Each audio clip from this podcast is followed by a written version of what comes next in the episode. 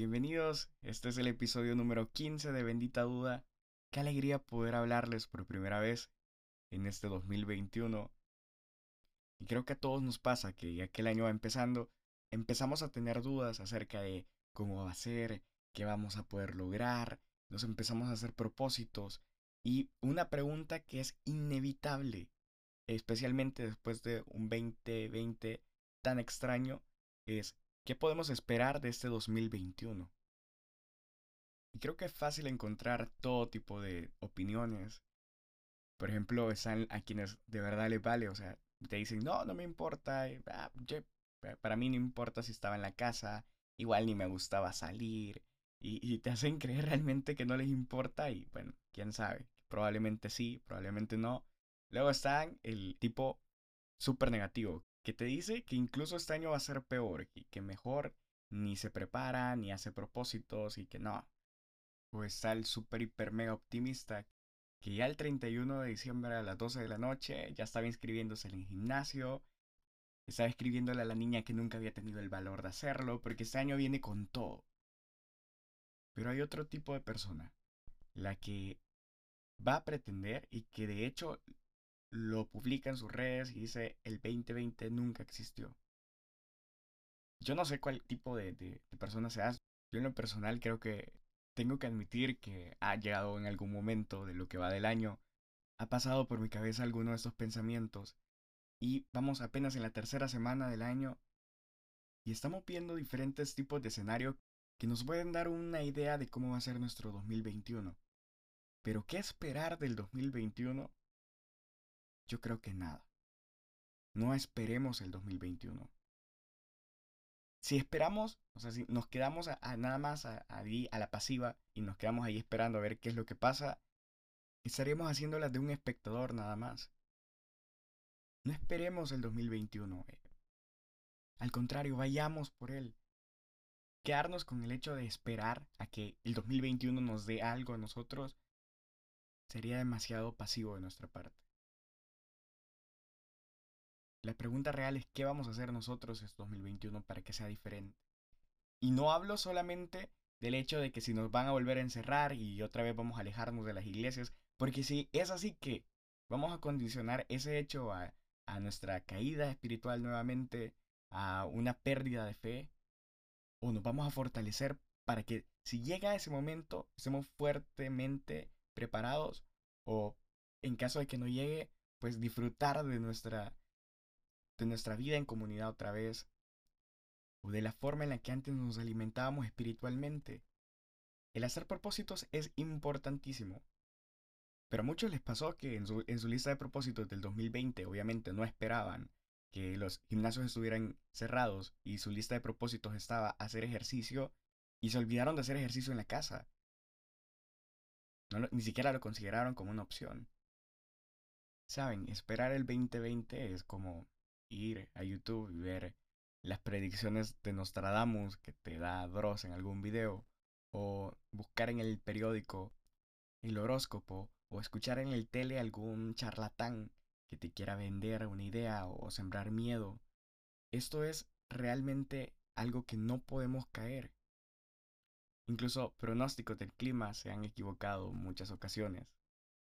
En 2019, eh, la revista The Economist publicó una entrevista que hizo a diferentes inversores súper especializados en las que le preguntaban un montón de cosas, pero entre ellas una pregunta muy curiosa que le hacían era en qué empresa recomiendan ellos invertir.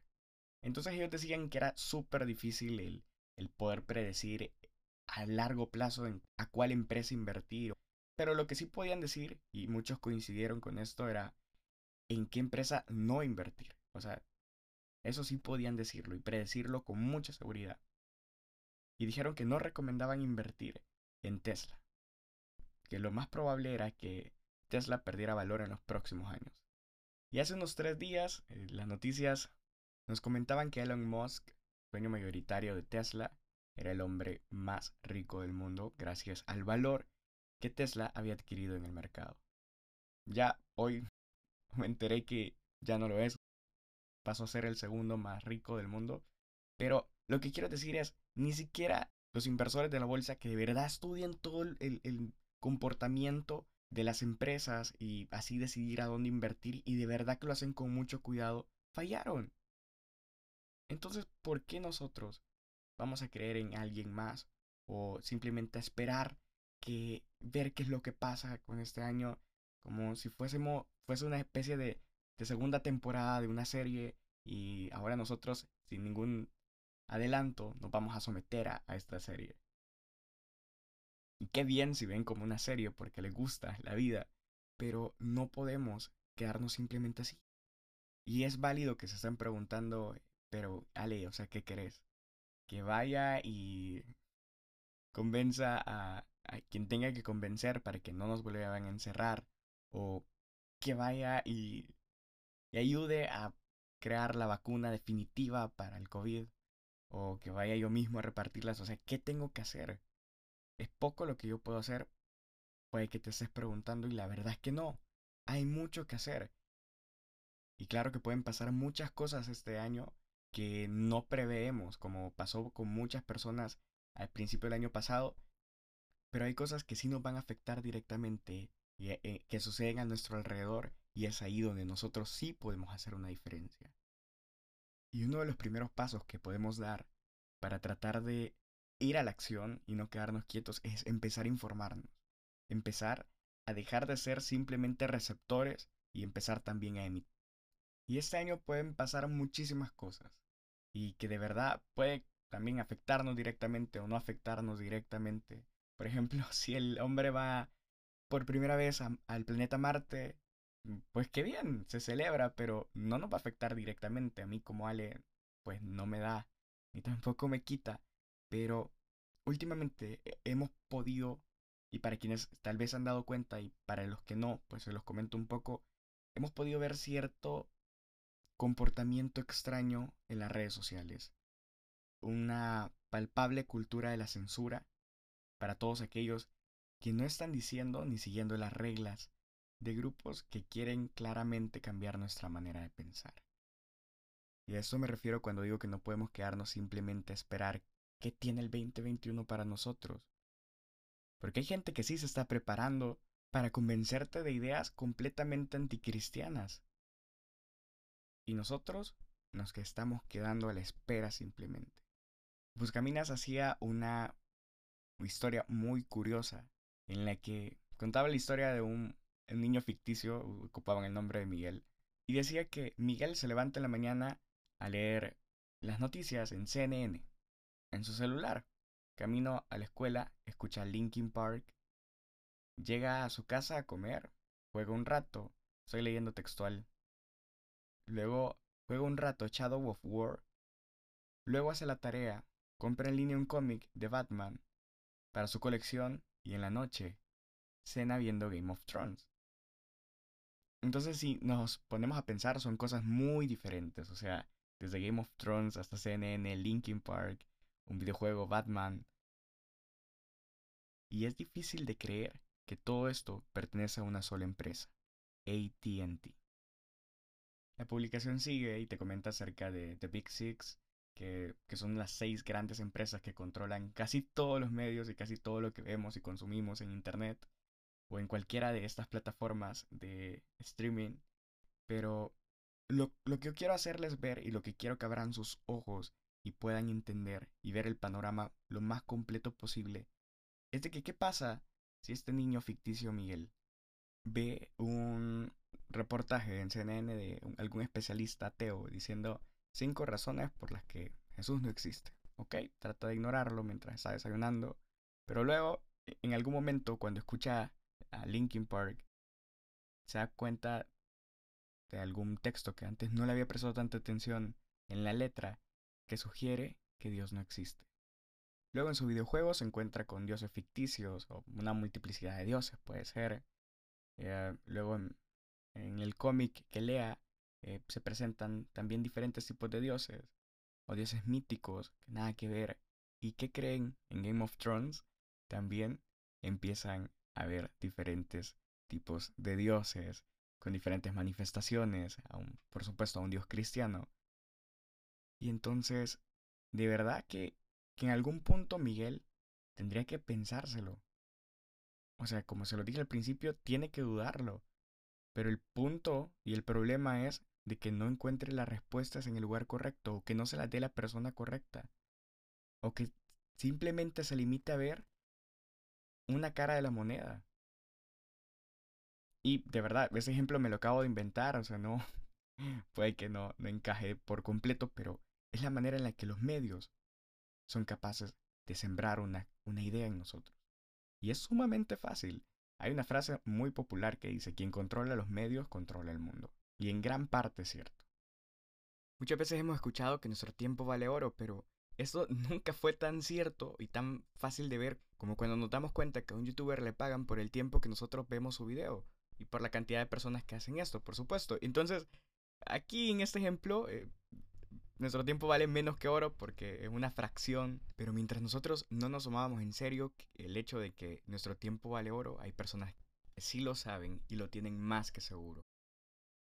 Yo siempre he sido fan de Nintendo y recuerdo que tenía el Nintendo Wii y una de las grandes novedades, sé que otras consolas también lo tenían, pero era que traía Netflix y YouTube y entonces era súper chivo estar eh, jugando y luego solo salirte y, entrar a Netflix. O sea, sé que aún se puede en otras consolas, no lo ignoro. Pero lo que quiero decir es de que me extrañó que en el Switch no trae la aplicación de Netflix. Muchas personas empezaron a preguntarse el por qué. Y a la vez le exigían a Nintendo que incluyera Netflix en la Switch. A pesar de que hay otras plataformas de streaming para que puedas descargar. Pero lo que quiero comentarles es de que en una entrevista el CEO comentó cuál era el plan de Nintendo en esa nueva generación de consolas. Entonces él contestó que el objetivo principal de Nintendo en esta nueva generación de consolas ya no era el competir a ver si tu juego eh, se juega más que el mío o si es el más vendido, sino que iban por el tiempo de las personas. Que lo que Nintendo quería era que jugaran más de lo que pueden pasar viendo alguna serie o de lo que pueden pasar viendo alguna película o leyendo un libro o jugando un juego de mesa. Entonces esa era su apuesta, ir por el tiempo de la gente, porque saben que el tiempo vale oro. Y hey, este, eh, nos lo están diciendo, o sea, no es ningún secreto. Ya no les importa si nos dicen cuál es su objetivo real detrás de todo eso, o sea, van por nuestro tiempo en familia, por nuestro tiempo de comunidad, o sea, no importa, no, no les está importando que lo sepas, porque saben, porque creen que lo más probable es que no te importe, que aunque sepas cuál es su objetivo, sigamos haciendo lo mismo y sigamos consumiendo su contenido. Entonces, que nadie nos diga este 2021 a dónde hay que dedicar nuestro tiempo, a dónde invertirlo, porque es una inversión, sino al contrario, tomemos el control de nuestro tiempo. Y ya que hemos dejado claro que el tiempo es tan valioso, ¿cuánto tiempo le vamos a dedicar a Dios? a buscarlo en la intimidad, en el silencio, en la tranquilidad, en la paz. Y les digo esto como una espinita que al irnos acomodando nos moleste y nos puye y nos recuerde que no debemos ser simples espectadores. Por otro lado, también vemos que los medios censuran, por ejemplo, si tú subís un video de un procedimiento de aborto, que obviamente duro, a pesar de que lo publiques un poco censurado y que no sea explícito, sino un poco sugerente, sos censurado y tu cuenta es bloqueada, es cerrada o tenés como mínimo una advertencia. Pero tenemos pornografía de fácil acceso en Twitter.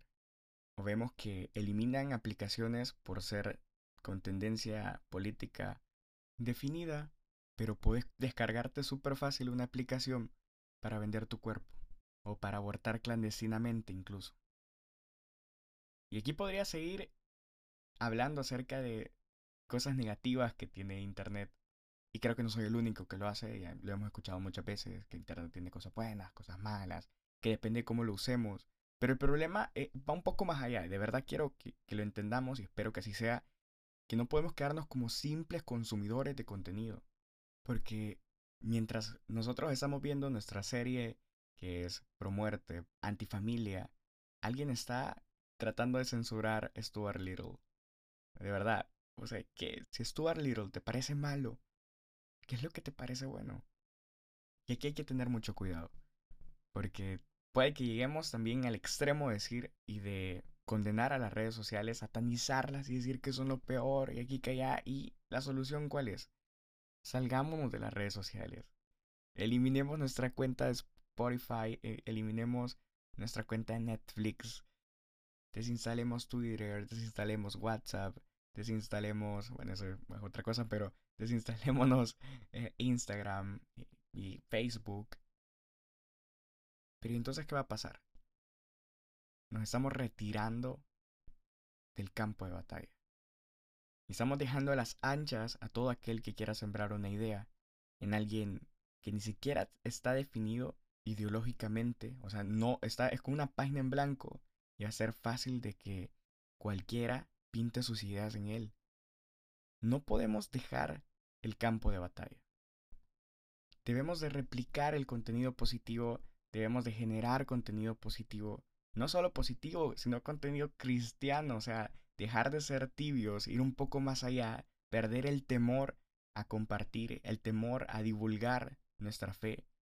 Y no es un campo de batalla insignificante. Twitter tiene 340 millones de usuarios. La población de Estados Unidos era hasta hace poco 320 millones de habitantes. O estamos hablando de una cantidad de usuarios mayor a los habitantes de uno de los países más grandes y, más habitados del mundo. Facebook tiene 2.400 millones de usuarios. China tenía, si no me equivoco, en 2019, 1.200 millones de habitantes. O sea, más de la mitad de, de los habitantes de China. O sea, se pueden imaginar la cantidad de personas que están abiertas a recibir contenido que probablemente no lo estén buscando, que probablemente no estén en Facebook para hacer pro aborto o para hacer pro vida, pero que una de las dos ideas va a llegar a ellos de cualquier manera. La pregunta es cuál queremos que llegue a ellos. Ideas cristianas o, o ideas ateas. Y nuevamente la pregunta es cuál queremos que llegue a ellos.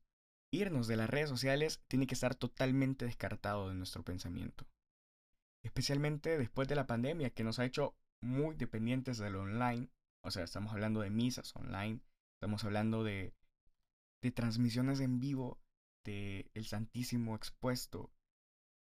Antes de la pandemia yo ni siquiera sabía que era Zoom. Y ahora es una herramienta que por lo menos lo uso una vez a la semana, para motivos de evangelización, para motivos de crecimiento espiritual. Entonces no nos podemos retirar tan fácil. Si nosotros nos vamos de las redes sociales, vamos a dejar las puertas abiertas a cualquier otra idea que desde ya se está intentando insertar en todos los demás. Que los demás conozcan de Jesús depende de nosotros. El catolicismo, como otras religiones cristianas, se está quedando con una demografía escasa en jóvenes. O sea, de verdad depende de nosotros el que esto no continúe así. Una encuestadora en Inglaterra demostró que, que las personas que pertenecían a una religión eran menos vulnerables a depresión, a ataques de ansiedad, a problemas psicológicos causados por la pandemia. O sea, es un hecho comprobado.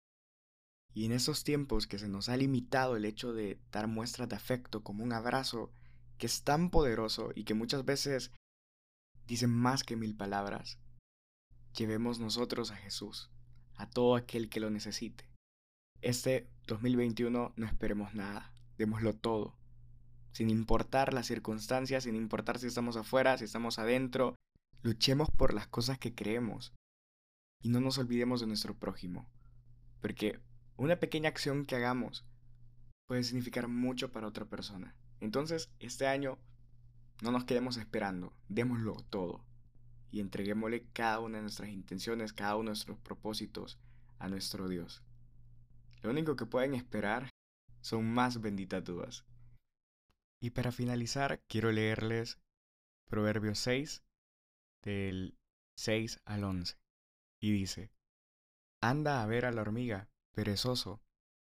Fíjate en lo que hace y aprende la lección. Aunque no tiene quien la mande ni quien le diga qué hacer. Asegura su comida en el verano, la almacena durante la cosecha. Basta ya de dormir, perezoso. Basta ya de estar acostado. Mientras tú sueñas y cabeceas y te cruzas de brazos para dormir mejor, la pobreza vendrá y te atacará como un vagabundo armado. Y esta es palabra de Dios. Te alabamos, Señor. Y en esta versión dice la pobreza, pero en otra versión dice la maldad o tiempos malos. Entonces, no nos quedemos de brazos cruzados, seamos más como la hormiga. Y nos vemos hasta la siguiente bendita duda. Adiós.